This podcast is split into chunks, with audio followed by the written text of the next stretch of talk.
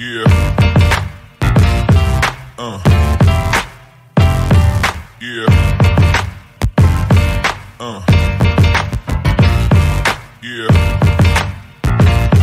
Uh.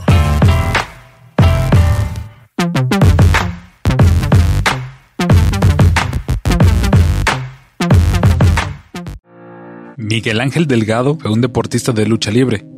Nació el 28 de agosto de 1947 en Ciudad Juárez, Chihuahua. Delgado comenzó su carrera en 1965 como el cobarde, en donde cabe señalar que su padre era el Dr. X, el primero, el cual fue uno de sus maestros que le inculcó las técnicas del pancracio. También Tuvo como compañeros a los que a través de los años se les conocería como el Marqués y Fishman, quienes serían sus mejores amigos y también sus alumnos respectivamente. En un inicio, la Comisión de Box y Lucha no aceptaba su nombre de batalla por considerarlo antideportivo. Pensó cambiarlo por blanco y negro, los colores predominantes en su uniforme y su máscara.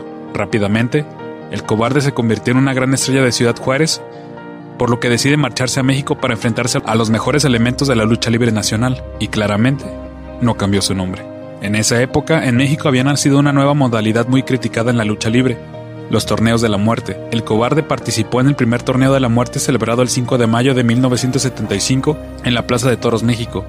Además de arriesgar su propia tapa, otros más lo harían como el Santo, Huracán Ramírez, El Halcón, Dr. Wagner, Blue Demon, Cien Caras, Los Gemelos Diablo, Septiembre Negro, El Solitario y El Rostro. El cobarde fue uno de los primeros luchadores mexicanos en viajar a Japón, donde su estilo y su técnica lo convirtieron en una gran figura, enfrentándose a luchadores como Isamu Teranishi, Io Hamuchi y Mach Hayato, grandes estrellas de la Tierra del Sol naciente que se convirtieron en adversarios del cobarde. En ese mismo año, participó en una eliminatoria para ser campeón mundial medio de la NWA, pero pierde contra la Saeta Azul, Aníbal, en una lucha que fue considerada por la revista Box y Lucha como el combate del año. Para 1977, el cobarde participa en un triangular de máscaras donde Fishman destapa sangre chicana. Sus triunfos no fueron pocos. Logró conquistar las cabelleras de TNT, César Sandro Jr., el luchador español Carlos Plata, el Espectro II, Tuck Wilson, Herodes, el Nazi, además de ganar la máscara de oro negro. Pero el cobarde perdió su máscara en una lucha de apuesta contra su mejor amigo, Fishman. Un 30 de septiembre de 1977 conocimos que bajo la máscara bicolor estaba Miguel Ángel Delgado Reyes, un valiente que se escondía bajo la máscara de un cobarde. Hay quienes comentan que Fishman se molestó tanto por destapar a su compañero que ocho días después, el 30 de septiembre de 1977, cuando nuevamente apostaba su máscara contra el cobarde, subió al ring hecho una fiera. El cobarde para entonces tenía una carrera de 12 años como profesional. Su lista de logros y trofeos y el haber ganado la semana anterior el match entre Chicana y Fishman lo colocaba como favorito de aquel encuentro.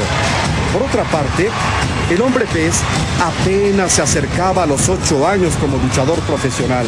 Sin embargo, como rival era sumamente peligroso. Apenas un año atrás había despojado de su máscara al faraón José Luis Barajas. Ahí era el luchador va por el, este, va por el todo, por el todo. Eh, va a tratar de, conseguir uh, o trataba de conseguir este, lo máximo, desenmascarar a toda la gente que se le atravesara o morir en el camino. Esa era la premisa de cada luchador, matar o morir.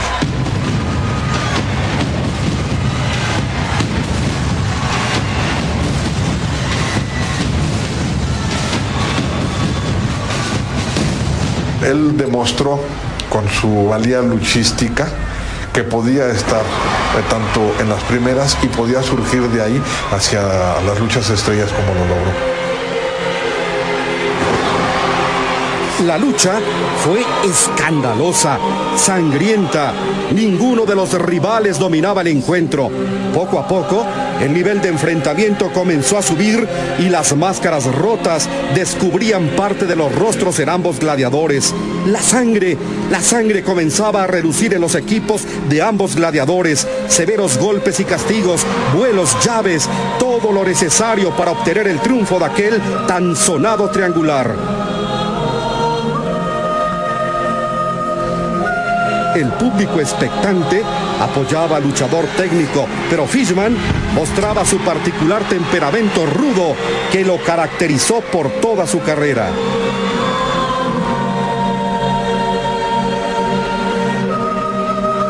Por fin, aquella noche sangrienta terminaba. Fishman obtenía la victoria y tras la máscara del cobarde se descubría Miguel Ángel Delgado Reyes, oriundo de Ciudad Juárez, Chihuahua y con 30 años de edad. Sí, aquella leyenda fue cierta. El hombre pez había cumplido su promesa de venganza.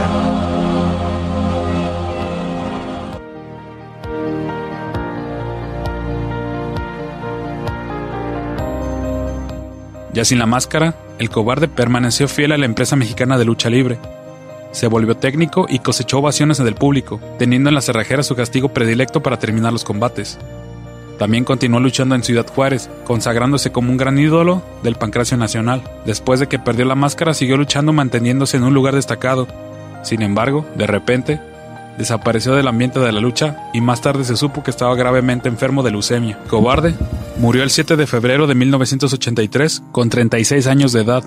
Después de su muerte, su hermano Francisco, también conocido como el impostor, decidió convertirse en el cobarde segundo y en el iniciador de una dinastía que continuó con hijos y sobrinos y que hasta la fecha aún se encuentra los recordados el cobarde, quien actualmente ya tuvo su debut en All Elite Wrestling. Miguel Ángel Delgado dejó marcada su historia en la lucha libre mexicana con el nombre de Batalla del Cobarde, del cual no tenía nada, ya que demostró ser un hombre valiente y entregado a la profesión luchística en la que destacó con y sin máscara. Esta última considerada como una de las más bellas de todos los tiempos y una de las más reconocidas.